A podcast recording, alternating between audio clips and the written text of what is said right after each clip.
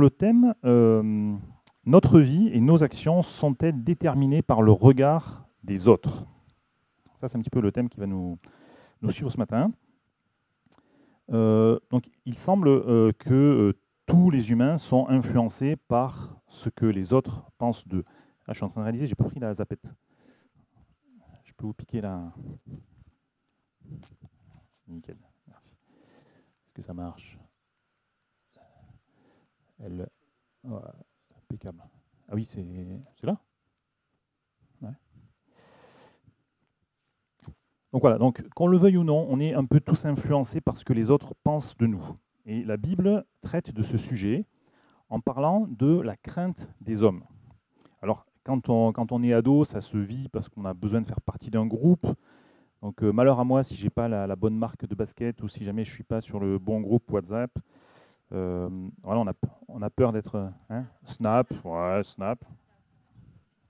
C'est pour les vieux. Donc voilà, on a, il y, a une vraie crainte d'être rejeté par les autres. Et quand on est adulte, ben, on est aussi influencé par ce, cette question-là. On n'a pas envie de déplaire. Et facilement, les opinions des gens qui, m'entourent vont risquent de déterminer notre comportement et notre façon de, voilà, de penser, euh, même si on est croyant. Alors je vous propose, donc on va voir plusieurs passages bibliques qui, illustrent un petit peu cette idée. Et on va commencer par un passage euh, un peu, un peu connu. Donc c'est la mésaventure de l'apôtre Pierre au moment de l'arrestation de Jésus. Donc Pierre était assis, donc euh, Matthieu 26, verset 69. Or Pierre était assis dehors dans la cour. Une servante s'approcha de lui et dit, Toi aussi, tu étais avec Jésus le Galiléen. Mais il le nia devant tous en disant, Je ne sais pas ce que tu veux dire. Comme il se dirigeait vers la porte, une autre servante le vit et dit à ceux qui se trouvaient là, Cet homme aussi était avec Jésus, avec Jésus de Nazareth. Il le nia de nouveau avec serment, Je ne connais pas cet homme. Peu après, ceux qui étaient là s'approchèrent et dirent à Pierre, Certainement, toi aussi tu fais partie de ces gens-là, car ton langage ou ton accent te fait reconnaître. Alors il se mit à jurer en lançant des malédictions, Je ne connais pas cet homme. Aussitôt, un coq chanta. Et je complète avec le, verset de Luc 22, 61 qui, dit, qui raconte la même histoire. Le Seigneur se retourna et regarda Pierre. Alors, la, Bible nous, parle de ce comportement, d'être être influencé par le regard des autres. Elle nous en parle pour des, personnages bibliques parmi les, plus, grands. Donc on peut se dire, ouf, on n'est pas tout seul à être, concerné. Et si tout va bien, voilà, donc je vous propose un petit plan euh, très simple. Dans un premier temps, on va voir un petit peu qu'est-ce qui se cache derrière la crainte des autres, ou la crainte du regard des autres, et puis une, guérison possible, euh, ou en tout cas un, chemin qui, nous est proposé par Dieu pour réagir autrement que par crainte des autres. Avec finalement, en, résumé du, thème, euh, cette question, ben, crainte des hommes ou crainte de Dieu, qu'est-ce qui est déterminant dans ma vie?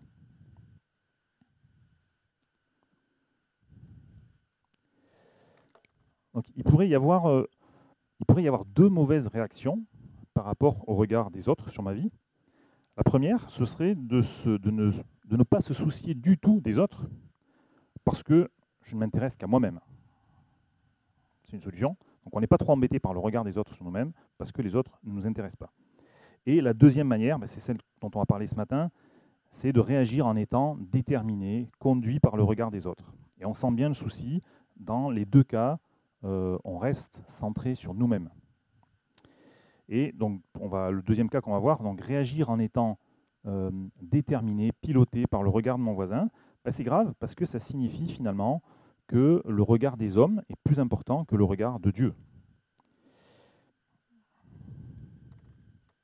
Alors les différents exemples de la Bible nous montrent que on craint, on craint les autres, on craint le regard des autres sur nos vies parce que les autres peuvent nous humilier, nous rejeter ou nous faire du mal. Donc on a lu euh, l'exemple de Pierre qui renie Jésus devant les autres, mais on va voir aussi d'autres exemples bibliques. Alors les autres peuvent nous, humilier, nous blesser en nous humiliant. Alors on a peur du regard des autres parce qu'ils peuvent dévoiler ce que nous sommes au fond de nous-mêmes. Et donc on l'a déjà dit, la pensée du regard de l'autre sur nous crée la crainte des autres. C'est super triste parce que euh, Dieu nous appelle à une vie de, liberté. Et finalement, la crainte du regard des autres sur ma vie, une, ça nous remet sous une forme d'esclavage. Je ne vais, vais pas agir en fonction de ce que Dieu attend de moi, mais euh, en essayant de plaire à mes semblables, en essayant de copier des comportements que j'ai vus sur des réseaux sociaux autour de moi, des comportements que je trouve valorisants et qui vont me renvoyer, in fine, une bonne image à moi-même, de moi-même à moi-même. Alors après, il y a les, hommes sans Dieu peuvent choisir de combattre cette crainte du regard des autres par une, très mauvaise manière qui est, assez répandue finalement. C'est qu'on peut donc tout à l'heure, on a dit on peut ne pas tenir compte du regard des autres si on s'en fiche des autres, mais aussi on peut ne pas tenir compte du regard des autres en perdant la conscience du bien et du mal et en choisissant d'étaler finalement de manière euh, ostentatoire euh, nos manquements ou pas.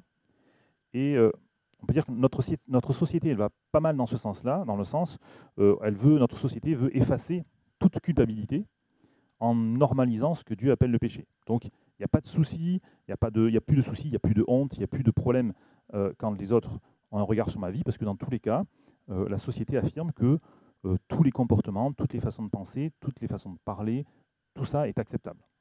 Donc c'est une forme, c'est une, solution qui a été trouvée par notre société moderne, mais ce n'est pas une bonne solution. Ça paraît être une bonne solution à court terme, mais il y a quand même une, illusion de liberté dans, ce, dans ce fonctionnement mais la vérité, c'est que les hommes en fait s'éloignent de Dieu et s'enfoncent dans, dans leurs fautes, dans leurs péchés. Ils ne sont pas du tout libres.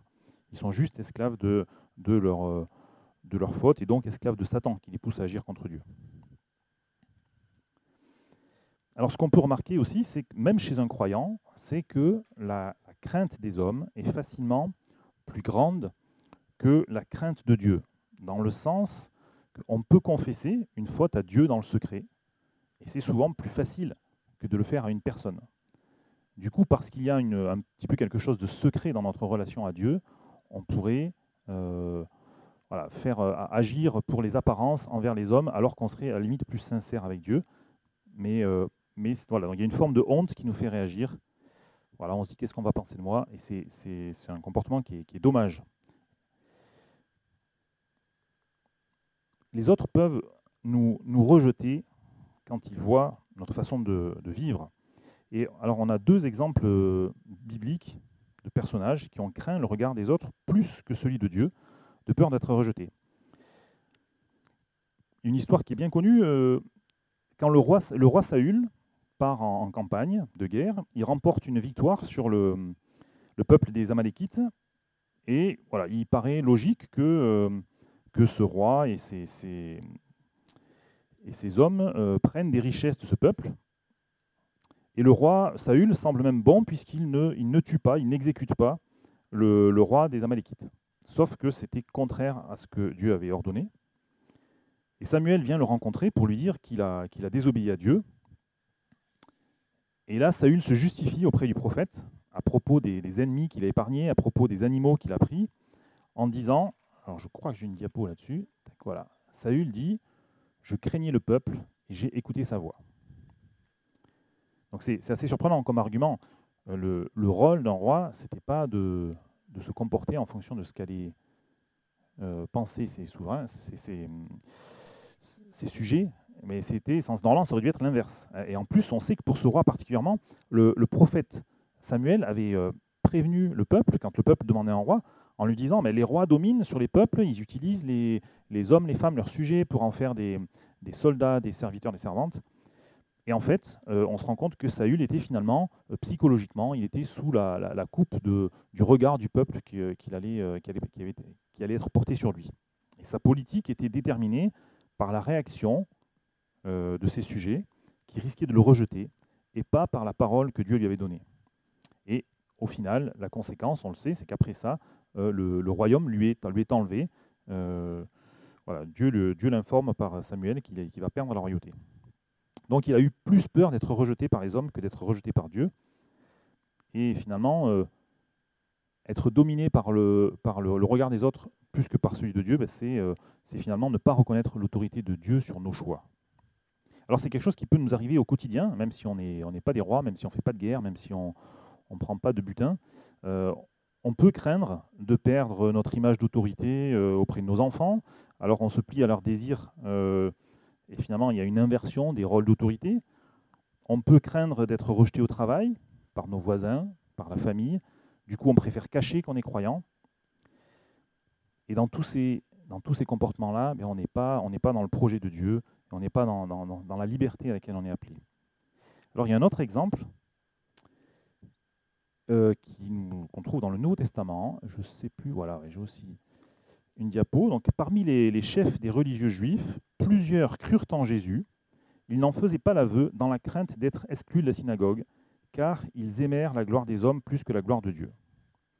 Donc voilà, par peur d'être rejetés, par peur de perdre une situation professionnelle, une situation euh, sociale, par peur de perdre des amis, euh, on pourrait, comme ces, chefs religieux, on pourrait euh, risquer de, mentir pour ne plus être confronté au regard des autres. On pourrait aussi, dans notre témoignage, essayer d'adoucir ou de diluer le message biblique pour ne surtout pas choquer ceux qui nous entourent. Mais voilà, dans tous ces cas-là, on, on change le message de la parole de Dieu et, on n'est pas, dans, pas dans le plan de Dieu. Et donc on, va revenir à l'épisode de, Pierre qui craignait certainement qu'on puisse lui faire du mal parce que Jésus vient d'être arrêté. Donc on, sait que Pierre, est, Pierre, était pourtant connu pour son, caractère euh, déterminé, bien, bien trempé. C'était un homme qui, qui réagissait rapidement. Euh, on, on, le voit souvent prendre des positions courageuses. Il n'hésite pas à suivre Jésus pour essayer de marcher sur l'eau. Mais là, on voit que confronté au regard des hommes, même, euh, même une simple servante, euh, il, voilà, il perd ses, je sais pas si on peut dire qu'il perd ses moyens, mais en tout cas, il perd son engagement, son engagement euh, est, ébranlé, et il, renie Jésus. Et il renie Jésus à trois reprises, jusqu'à finalement jurer, proférer des malédictions en prenant le, nom de Dieu. Et là, ben, les choses s'inversent, se, se remettent dans le bon sens, puisque Jésus se retourne et le regarde. Et donc là, c'est le regard de Jésus, de Dieu, qui, se pose sur, euh, sur Pierre et non plus celui des hommes. Et ce regard va, va transformer Pierre, va lui faire prendre conscience de, sa faiblesse, de son péché. Et on sait que euh, dix jours plus tard, donc une fois que, après la résurrection de Jésus, euh, Jésus va par trois fois l'assurer de son pardon, de son amour. Et, Pierre va accepter ce, pardon et cet amour de Jésus et, et il va il va décider de le suivre malgré ses faillites et ses faiblesses. Mais si on, poursuit l'histoire, je n'ai pas fait de, nouveaux slides, mais si on poursuit l'histoire dans le livre des Actes et même dans, euh, une épître de Paul, les Galates, il semble que 14 euh, ou 15 ans plus tard, euh, Pierre a toujours une faiblesse avec ce regard des autres. Hein, il nous est dit que Pierre avait l'habitude de manger sans problème avec des non-juifs, alors qu'à l'époque où euh, les Juifs étaient sous la loi de Moïse, c'était strictement interdit de manger avec des non-Juifs. Ils avaient bien compris qu'ils étaient euh, délivrés de ces interdictions-là. Donc Pierre le faisait quand il était uniquement avec des non-juifs. Mais quand des chrétiens d'origine juive de Jérusalem viennent les visiter, là, tout d'un coup, euh, il arrête de manger avec les Il a peur d'être jugé par, ce, par le, regard d'autres croyants. Et donc voilà, il y, a un, double comportement. À nouveau, il y a cette, difficulté. Et on sait que l'apôtre Paul va devoir le, reprendre euh, dans, dans Galates 2, euh, verset 13, il dit que l'apôtre Paul s'oppose à lui pour cette hypocrisie. Et en plus, on sait que ce, double jeu finalement de Pierre, ça avait euh, aussi troublé Barnabas, qui avait, été entraîné dans la même attitude. Donc on voit que pour ces grands hommes de l'histoire chrétienne, comme pour nous, ça peut être difficile d'être conséquent dans notre engagement avec Dieu et de ne pas être influencé par le regard des autres. Donc la, peur d'être dévoilé, la peur d'être rejeté peut nous, dominer. Et plus tard, ce, même apôtre euh, Pierre pourra dire, dans une épître qu'il écrit lui-même aux, églises, Même si vous souffrez pour la justice, vous seriez heureux, n'ayez d'eux aucune crainte, donc sous-entendu de ceux qui entourent les, croyants, donc des non-croyants, n'ayez d'eux aucune crainte et ne soyez pas troublés. donc il s'est passé encore des années, et donc pour affirmer ça, Pierre a dû apprendre euh, une, leçon un peu contraire à sa nature. il a compris que euh, voilà, la crainte des hommes, c'était un piège et que c'est vraiment sous le regard de Dieu qu'il devait marcher.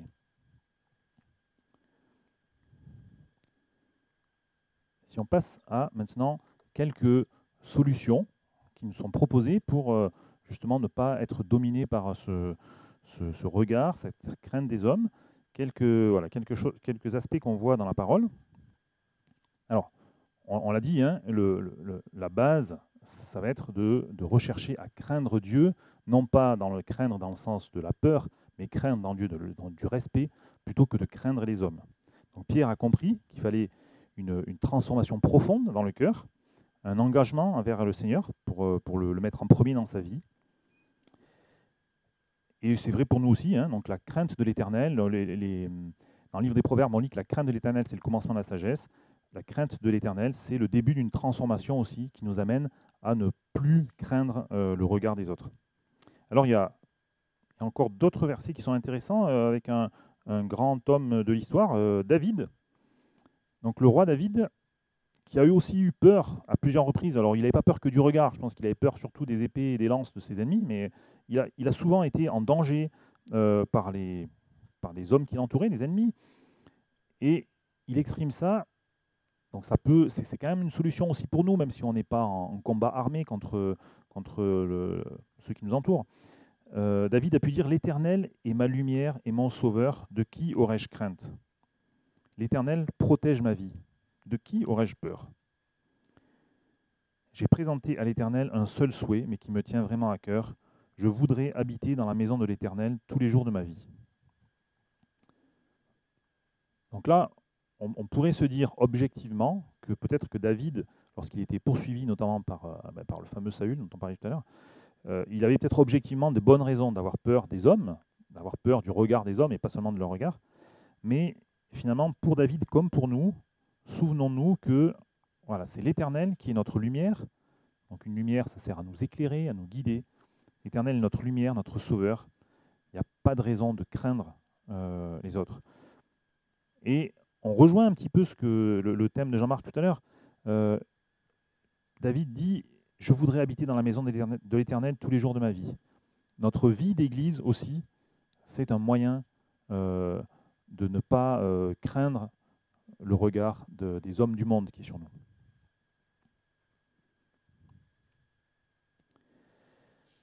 Et on peut voir encore un verset qui va dans ce sens, qui a été euh, écrit par le fils de David. Donc on suit un petit peu. Non, c'est pas celui-là. Hop. Alors, où est-ce que je. Mais je l'ai oublié.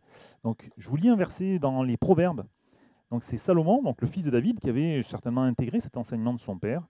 Dans Proverbe 29 au verset 25, euh, Salomon écrit La crainte des hommes tend un piège, mais celui qui se confie en l'Éternel est protégé.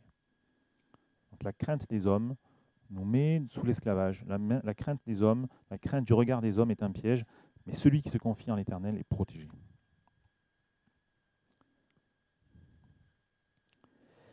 Alors ensuite, il y a un exemple qui est quand même intéressant pour nous, c'est l'exemple de Jésus lui-même. Euh, Jésus nous donne un exemple sur ce sujet euh, pour gérer le regard des autres. On voit que même les adversaires de Jésus reconnaissaient qu'il réagissait avec vérité sans vivre dans la crainte des autres. Alors les, pharisiens viennent essayer de lui tendre un piège, mais avant de commencer à lui tendre un piège, ils commencent par dire une phrase qui est tout à fait juste, même dans la bouche d'un non-croyant. Hein. Maître, nous savons que tu es vrai, sans t'inquiéter de personne, tu ne regardes pas à l'apparence des hommes. Donc Jésus était vraiment l'exemple suprême pour nous à suivre. Euh, ne pas s'inquiéter des autres, ne pas regarder à l'apparence, mais regarder à Dieu. Donc même, dans leurs erreurs, les pharisiens doivent reconnaître que Jésus euh, n'agissait pas pour, euh, pour être honoré par les hommes. Et voilà, nous on sait que par amour, Jésus n'a pas, eu honte de manger avec des prostituées, avec des, des collecteurs de l'impôt romain, sans s'inquiéter du rejet qu'il allait subir et qu'il a réellement subi euh, finalement. Et du coup, je vous propose encore un, verset que, que Jésus a prononcé lui-même. Si le monde vous déteste, sachez qu'il m'a détesté avant vous. Si vous étiez du monde, le monde vous aimerait car vous seriez à lui. Vous n'êtes pas du monde, mais je vous ai choisi du milieu du monde. C'est pour cela que le monde vous déteste. Alors là, je suis bien conscient que euh, Jésus ne donne pas une solution pour éviter de souffrir face au regard des hommes. Là, c'est plutôt l'inverse. Hein. Il dit plutôt, ben, oui, oui, vous allez certainement souffrir. Oui, vous allez être rejeté parce que vous êtes différent de ceux qui vous, entourent et, qui vous regardent vivre. Alors, on sait que depuis ce message où Jésus a dit les hommes vous détesteront parce qu'ils m'ont détesté avant vous, on sait que des, centaines de milliers de chrétiens ont été tués à cause de leur foi depuis les, premiers, euh, premiers, martyrs euh, du premier siècle jusqu'à aujourd'hui. On sait que ça, ça, arrive encore au XXIe siècle. Voilà, mais malgré tout, Jésus nous invite à mettre en priorité dans notre vie euh, le désir de lui obéir, de le considérer lui, plutôt que d'essayer de plaire aux hommes. Et plus tard, euh, l'apôtre Paul va, transmettre un message qui, ressemble à, son jeune padawan Timothée. Donc je vous ai mis normalement le passage, j'aime bien la première épître de Timothée. Donc l'apôtre Paul dit à Timothée, la, la piété est utile à tout car elle a la promesse de la vie présente et de la vie à venir. J'ai sauté un petit bout de passage. C'est dans cette perspective, en effet, que nous travaillons et que nous nous laissons insulter parce que nous avons mis notre espérance dans le Dieu vivant, qui est le sauveur de tous les hommes et en particulier des croyants. Alors là aussi, c'est un message qui n'est pas hyper glamour, hein, euh, mais c'est complètement biblique. Si nous voulons suivre Jésus fidèlement, il y aura pour nous les mêmes conséquences finalement que euh, ce que Jésus a vécu. Alors attention, il euh, ne faudrait, pas, faudrait pas fausser le message. On n'est pas appelé à rechercher les persécutions. On n'est pas appelé à rechercher la souffrance, on n'est pas appelé à rechercher le, rejet. Nos souffrances ne sont pas non plus une, euh, on va dire une jauge fiable pour dire que nous sommes, parce que nous souffrons beaucoup, nous sommes très très euh, fidèles à, Dieu. Hein, Ce n'est pas ça qui dit dans le passage. Mais par contre, euh, nous nous laissons insulter parce que nous avons mis notre, notre espérance dans le Dieu vivant, qui est le sauveur de tous les hommes. Et du coup, euh, Paul poursuit, donc on va lire plusieurs versets de, ce même, euh, la, suite de ce, passage, parce que je le trouve intéressant, et, il nous donne un enseignement justement sur cette question de comment réagir euh, face au regard des autres, face à cette crainte d'être rejeté. On pourrait peut-être manquer de courage pour, pour délivrer un, message biblique authentique. Et là, on voit que Paul continue à parler à Timothée, il lui dit Transmets ces instructions, enseigne-les, que personne ne méprise ta jeunesse, mais sois un modèle pour les croyants par tes paroles, ta conduite, ton amour, ta foi, ta pureté.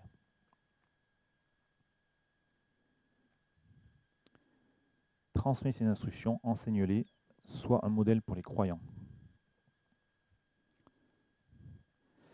On a dit en première partie que la crainte du regard des autres, la crainte euh, donc d'être rejeté, pourrait nous conduire à, délivrer un, message biblique un peu timide qui ne serait pas euh, finalement le message authentique. Là, Paul encourage Timothée à ne pas avoir peur, à bien transmettre les instructions de Dieu, à les enseigner aux hommes.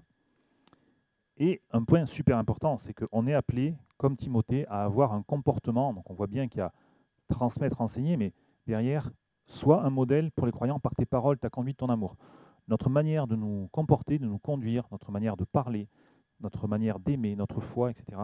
Tout ça doit être raccord avec le message qu'on veut transmettre. Et ça, c'est aussi un moyen de pouvoir faire abstraction du regard des, autres sur nous. Euh, ayons le courage de transmettre le, message authentique, biblique, tout en étant parfaitement euh, cohérent avec ce message dans notre manière de, nous conduire devant les hommes. Et on va terminer par encore un verset qui n'a strictement rien à voir, mais qui est intéressant aussi. Donc, par le, petit frère de Jésus, Jacques, frère Jacques, qui écrit dans son épître, Jacques euh, chapitre 5, verset 16, donc ce sont des, des passages qu'on avait étudiés il y a quelques mois dans l'Église. Confessez donc vos péchés les uns aux autres et priez les uns pour les autres afin d'être guéris. on, a vu qu'on pourrait avoir tendance plutôt à cacher notre, euh, nos souffrances, nos, doutes, notre façon, nos, fautes à nos, à nos, frères et sœurs, parce qu'on a peur du jugement des autres, on a honte, etc. Et là, on est appelé à ne pas avoir peur d'être jugé, mais au contraire à confesser nos fautes les uns aux autres, alors entre croyants bien sûr, et on est appelé à, à voilà, à ne pas se, on n'est pas appelé à se comparer, ni à s'évaluer, ni rien de ce genre, mais on est appelé à prier les uns pour les autres. Confessez donc vos péchés les uns aux autres, priez les uns pour les autres, les uns pour les autres, afin d'être guéris.